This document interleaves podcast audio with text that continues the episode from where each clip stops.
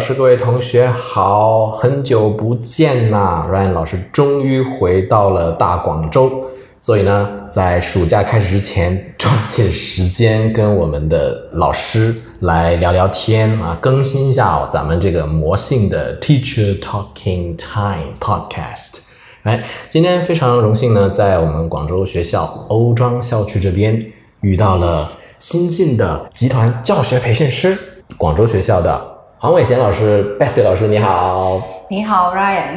OK，今天很难得抓到 Bessy 老师呢，其实主要呢是想聊一聊，因为我知道 Bessy 老师是有这个 CELTA 证书这么一位老师，然后来聊聊这方面的经验。但是既然有这么好的机会吧，首先呢，我们可以先从更宽一点的话题聊起。呃，我听说您之前是在英国留学的吧？留学这个方面呢，我相信很多同学、很多老师也是非常感兴趣的，所以先从这个比较宽泛的话题说起吧。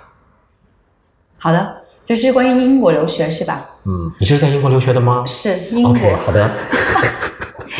是呃，我一四年到一五年呢，曾经在英国杜伦大学读了一个教育学的硕士，在那边待了一年的时间。OK 对，其实当时嗯，只要出国，主要是一些。一方面是为了职业发展，另一方面是为了圆了自己之前的一个梦想。哦因为因为对，因为我第一次呃想要出国留学的应该是高中的时候吧，不过当时可能、哦可可能因为一些外部的条件可能没有成型。后来的话呢，进入了我们国内的大学，对吧？然后呢，读完大学之后呢，就直接到了我们呃的以前的一个部门吧，叫精英英语这个部门。OK，对，在精英语那边呢，主要的接受的其实还是有一点像是语言教学 ESL 这样的一个课程。嗯，然后的话呢，在那边其实比较好的遇到了一些国外的一些老师 OK 还有来自英国的一个 teacher trainer 啊 Alan Alan Reeve。，OK。Thank you, Alan. OK，就是 If Alan is listening to this podcast, hi. Hi, Alan。然后呢，就是在跟他们的接触吧、交流，以及他们给我们的日常的一些培训过程当中，我觉得发现，作为一个老师，长久的一个一个职业为目标的话呢，其实你从各个方面你要有一定的一个提升。所以我觉得，你既然在这个教学当中的话，有一点点的经验，对吧？不如带着这个经验，然后呢，再去英国，然后去读一个就是有一定的理论基础的一个叫做学科，然后呢，经验和理论一定程度上的一个结合，可能对你自己的一个职业发展来讲会比较好吧。同时又能实现你真的出国去自己比较喜欢的英国这样的一个国家去读书，我觉得挺好的一个、一个方面。对，你读的是教育学吗？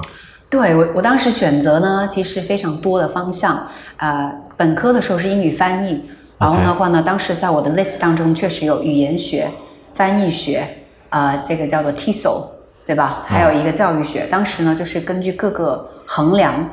它的一个 curriculum 是什么，因为我当时特意看到了各个学科、各个大学他们对于课程设置上面的一些具体的安排。我发现啊、如果是选择教育学的话，它可能能够让我学到的一些是比语言层面上更高一点的理论知识，可能包括一些是心理学、测试学，有呃，对，然后呢，可能还会包括一些所谓的一个呃技术和这个叫做教学之间的应用这样的一个学科。所以呢，虽然说不一定是非常的深入，但是呢，我觉得会比一个纯的语言学、翻译学这样的一个层面，可能会让我自己有一定的提升。所以当时决定了选择教育学这个学科。嗯在选修不同的模块 module 的时候呢，我就会比较刻意去选一些我之前没有接触过的学科。你印象最深刻的是哪一门课啊？哪个、嗯哪个方向呀？最印象最深刻的是 psychology of the learner，就是跟教育心理学有关，特别是研究这个呃学习者的心理学有关。当时那个老师也是一个很重要的因素，来自德国的一个非常严谨的一个老师。然后哦，呢，上课的时候的话呢，就是他的问他的那个形式确实也是以 seminar 或者说 workshop 的形式上课、l e c t u r e 也有。然后的话呢，比较多的就是他的提的话题有一点比较 thought provoking 的感觉。嗯，对，我觉得这就可以激起我对于不同的那个叫做学习语言语言学习者他们在学习的过程当中可能会遇到的不同的一个学习类型，对吧？然后学习阶段遇到的一个不同的问题，还有就是不同的一些学习理论，然后呢，导致他们从一个被动的变成一个主动的学习者之间的过程，可能会有哪一些影响？我觉得都挺好的，而且经常推荐我们去听我们学校杜伦大学的一些不同人的讲座，以作为一些额外的丰富知识。我觉得这个不错。OK，挺怎么说呢？挺有收获的一个经历吧，应该是哈。是，那我猜测就是，可能很多老师或者说很多同学在想出国留学，就是包括读研究生，或者是有些是读本科啦，嗯，的时候，未必会像我们 Bessy 老师这样子，就是说有这么清楚的一个一个目标，或者说一个叫 orientation，就不是每个人都那么容易做到了。啊，所以这个方面呢，大家可以多考虑，也就是在前期其实做好那个资料的收集啊，包括你自己想要的实现的一些目标。你你觉得你通过这一年的这个留学，你达到了你之前的那个设想吗？就是确实收获到了你希望学到的那些东西。嗯，因为我之前的设想呢，只是说呃要有一定的一个叫做思维训练上面的一个一个特点。就是提升，主要一方面呢是知识方面的，当然就会有很多输入，那最重要的是还是思维上面，思维上面的一个 一个提升。OK，对的，因因为呢，一般情况下呢，我们以前做所谓的研究啊，好，我想我我回想起来，我之前做的一些本科的一些论文研究吧，哦，现在发现非常的有限，从从那个叫做选材，或者说从这个做做不同的方面的对比研究不同的。呃，作者啊，或者说是不同的论文内容，嗯、我发现跟本科呃跟这个研究生所采取的一些思维方式有一点不不一样。OK，对，因为我们的一些导师真的会是要求我们分阶段每读每读呃一小部分的书籍，嗯、可能就要写相关的一一小部分的那个叫做总结。嗯，英国人我觉得很多情况下将一件很大的事情。很好的分成很多个不同的一个部分，啊、每分阶段，提前一年左右的时间，他可能就会让我选定好老师，选定好方向。嗯、我记得好像是在当年的一四年的十二月份还是十一月份，他就让我们提前想好一五年整一年左右的一个叫做论文的一个课题是什么。所以然后呢，其实就是在入学过了两到三个月的样子。嗯，就让我们很快的去确定了未来的研究方向，然后呢，帮他给我们安排了一些老师，然后根据这些老师自己要主动，真的一定要主动联系这些老师，跟他们约好地方见面去商讨你未来的一年的所谓的 research project。他们非常喜欢用啊、do research 啊、make your research relevant to your dissertation 这样的一些词，对，去强调这是我自己的 research，我要有一个 initiative，对吧？然后呢，但是要将这个大的目标要学会分拆成不同阶段的小目标每读成每完成一部分的 reading list，要学会写一部分的总结，然后的话呢，向他们去进行汇报，获取一定的 feedback，然后再往前走，比较是踏实的。嗯，对，像但是这样子的话，我觉得非常好。但是回想之前大学本科的话呢，发现可能稍微在这种思维拆分啊，或者说这种计划性上面，确实是没有没没有那么强。OK，对，我我觉得这种学术的训练吧，按部就班的把一个大的 project，OK，、拆分成小的步骤，然后呃设定好各种的 deadline 去完成。这个不光光是从学术角度来说必要的一个一个训练，其实对日常的像我们同学可能就是将来的工作当中所需要自己。能不能说的宏观一点，叫项目管理呢？这样的一种能力，其实对它也是一个很重要的锻炼。但是我猜你可能在出去之前，并不知道会有这么一招吧？对我之前的话，做事情真的觉得就会有一定的拖延性了。对，然后的话呢，就差不多要结都会有？对结束的时候就匆匆的去做，但是真的是没有没有想到，就是你想要未来你的结果是好的，嗯然后的话呢是符合你自己预期的话，计划真的很重要。对我就觉得他们这种计划，无论是做研究、读书，对吧？嗯还是你现在我们回到说上课，会一般情况下的去旅游等等的各方面做计划，啊真的包括去旅游，对，就是说，呃，日常生活当中吧他们英国人或者说一些西方人，我觉得他们真的很善于这种做时间管理这方面，我觉得挺好的。嗯，嗯好。刚才我们提到的是非常严肃的一个，就是学术方面的训练了。嗯，我们来说一点相对没有那么嗯没有那么严肃的话题。我听说杜伦大学所在的那个区域吧，在英国来说，还不是像南方的 London 这种地方。戴雪老师给我们介绍一下吧。其实啊、当时在选学校的时候也会考虑过这个地点的问题。啊只不过呢，因为我还是 priority 上面呢可能会有一个排列，啊就是肯定是要这个专业非常拔尖，嗯嗯因为当时查的确实杜伦大学的教育学的那个当年的那个排名真的是仅次于剑桥大学的排名。嗯，所以非常棒。对，非常非常棒，所以我当时就看到这个专业排名非常好，然后呢，学校排名在一些英国学校当中也是排前五、前六这样子。OK，对，然后当时我就基于这个为主要的，然后呢就把地理位置稍稍的忽略了一下下。确实，它位于英国的东北部吧，靠近从靠近这个 Newcastle Newcastle 就是、对纽卡斯尔这个这个地方，从伦敦去杜伦的话呢，大概是三个小时的火车。哦，虽然说它那其实是一个比较古老的一个旅游城市这样的一个小城，Really？对。然后的话呢，就是考古学比较厉害，哦，真的考古学很厉害，因为呢，其实附近非常多的一些城堡嗯啊。然后的话，当时这个苏格兰跟英格兰可能打仗的时候，各方面留下了很多监狱的遗址啊。还有各种监狱的遗址对监狱的遗址、城堡、教堂，非常多丰富的一个历史文化遗址。但是呢，这个地方因为是一个旅游城市，但其实还是比较多的人会去到那边。然后呢，对于学生来讲的话，我觉得处于一个像中世纪的一个环境当中吧。真的，因为他们有一些教堂，我们有时候开学典礼、散学典礼也在那边举行。有一些呃城堡的话呢，本科生就能住在城堡里边当宿舍，对，非常非常 fancy 的感觉。哇！然后你想像我们这种没有去过英国留学的人，最多也只能想象上啊，是不是就像那个《哈利波特》之类的那种场景？是的，因为《哈利波特》其中有第一集，圣诞节的时候，哈利在那个一个湖的旁边，还是一个空地旁边放飞一个一个猫头鹰，就是在杜伦那里拍的，哦对，OK，真的这是好，大家 get 到了吗？这种 feel，嗯，是非常嗯中世纪的感觉。然后其实，但是我我以为没有没有很多中国的同学，但是发现其实不是，他因为可能各种各样的一个呃名声，其实吸引了非常多的中国学生。真的，呃，一开始我以为会去到那边可能会有一些不适应，但是去到之后发现，嗯，同胞非常多，大家都很热情啊，同学帮忙一下，同学帮忙一下，其实是非常多的一个情况。对，在英国的就是东北方向，作为一个中国的南方人，能适应得了吗？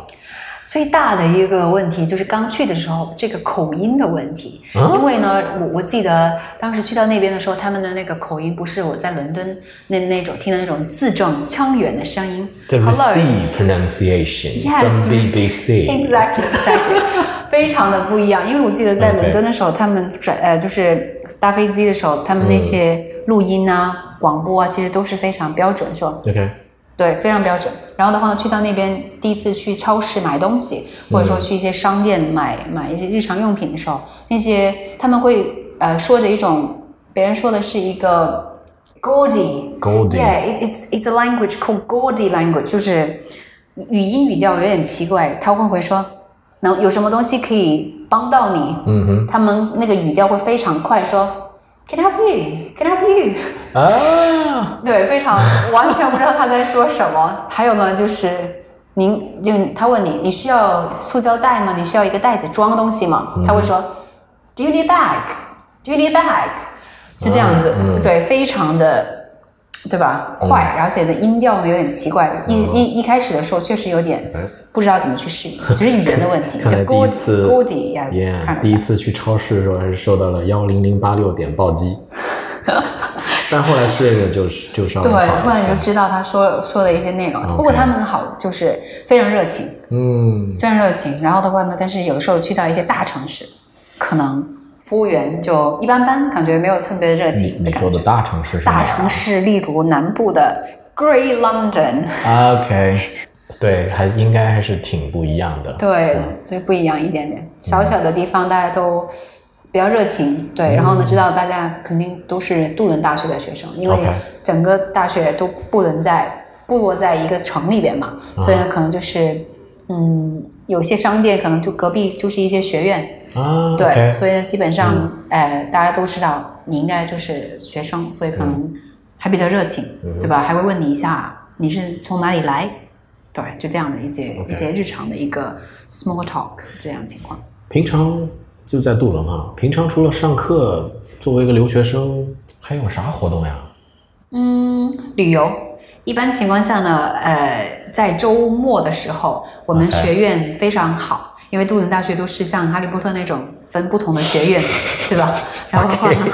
我们那个学院的话呢，全部有时候都会组织一些叫做 day trip。你是说书院吗？还是说 School of Education？呃，School of Education 呢是一种 academic department，Yeah, yeah, yeah. 但是我们这里是一个 collegiate system。对，嗯那个时候呢会有十、十五还是十六个学院，不同的学院呢主要关心的是留学生的一些 residential 跟嗯 social 的一个活动，所以呢，我们这个学院以前以前就是专门其实为研究生开设的比较多 u s t o n of College，、然后呢，每周的周末都会组织一个 day trip，每个学生只要交五磅到七磅的一个一个一个一个车票钱，其实基本上就能够去到北方比较出名的地方，如 Lake District、William Wordsworth 这些。Newcastle upon Tyne，它有一个很出名的一个像是海边音乐节哦。之类的一个地方，对吧？也可以去。还有一个叫做呃 Holy Island，哦就是在东北部有一个很出名的地方，叫、应该没错没记错叫 Holy Island，、还有各种各样的。去到跨过这个边境，去到苏格兰啊、啊。Edinburgh，然后 Gla- Glasgow 这些地方都是 day trip，非常多的一些学校组织的一些活动吧，拉近了各个不同呃学呃学学学院专业的学生的一个一个关系。在这一次其实那个 trip 里边，我也认识了很多来自于不同国家，例如印度、呃泰国，还有一些像埃及的一些同学。有对他们呢是来自于不同的学院专业，但是都属同属于我们这个学院，都住在我们这一、这一个 Residential College，附近的一个，OK 些人，我觉得挺好的。嗯，所以还是旅游比较多，这是学院组织的旅游，还有自己组组织的旅游都有，嗯。我觉得非常好。对，因为我其实有听说了，就是在呃很多去，包括英国吧，英国特别多去留学的同学呢，他其实会抓紧这个这么一短短的这个一年，或者说稍微长一点这个机会，就是把什么欧洲列国，或者说起码英国这个小范围，把它游历一圈，是吧？其实我我觉得这个就是说从呃你到英国上学，有学习到一些嗯新的知识之外，其实人生的这个历练也挺重要的一个方面，就是说到处走走看一看，对吧？对，当时其实除了这种叫做呃每周，因为其实读的书读读的内容、读的书的平时那个学校的要求还是挺高的，然后的话呢，书读的也是比较多，所以呢，周一到周五有时候都会要去上课，嗯。读书自己自习。但是呢，到一些比较长的假期的时候，例如这个圣诞节、复活节等等的假期，我可能自己呢，在除了这个学校组织的那个 day trip 之外，自己会自己 self planning 去做。呃，先从英国本本土的这些叫做城市旅游，嗯。出发，所以我觉得也是学到了很多 planning，所有的那个旅游签证都是自己弄的，对吧？啊这个是我因为我选择了比较多是我想去的一些英国的地方，像约克的，嗯。像这个叫做利位于利兹附近的那个 Chatsworth House，OK。就是呃嗯这个 Pride and Prejudice 其中的一个版本那个电影拍摄地方，嗯那个庄园对吧？所谓的所谓称的达西庄园去旅游，这些全部都自己一个人去订票啊、组织啊等等的一些情况，还有一些去南部的伦敦、剑桥、牛津，还有这个 Jane Austen 比较出名的那个地方 Bath。看得出来 Bessie 老师的那个文学方面的品味还是比较明显的。嗯 o k 嗯，其实还好啦，只是因为当时大学的时候，我们有有个英国文学嘛，嗯学到了不同那个那个专业，对吧？不同的书，不同的时时期的那个代表作品的国那个作家的时候 OK 顺便肯定会学到他们当时生活的历史背景，对顺便你就学到他的地方，对吧？就在地图上找一下啊，原来在这里，嗯就想着以后有一天去看看一看。但是呢，有一点遗憾的就是就是没有去这个 William Shakespeare 这个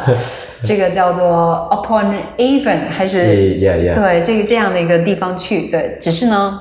弥补了一下，去了伦敦这个叫做、嗯。呃圆形剧场看了一下，呃莎士比亚的一个一些剧本，对 As You Like It 就是这样的一个情况，对，非常的多。OK，前面呢，我们非常详细的探讨了一下，哎，在英国留学的一些点滴哈，非常谢谢 Bessy 老师。我们稍微休息一下，回头我们再来讨论第二部分，怎么当老师和老师进修的这个话题。OK，好，现在我们进入广告时间。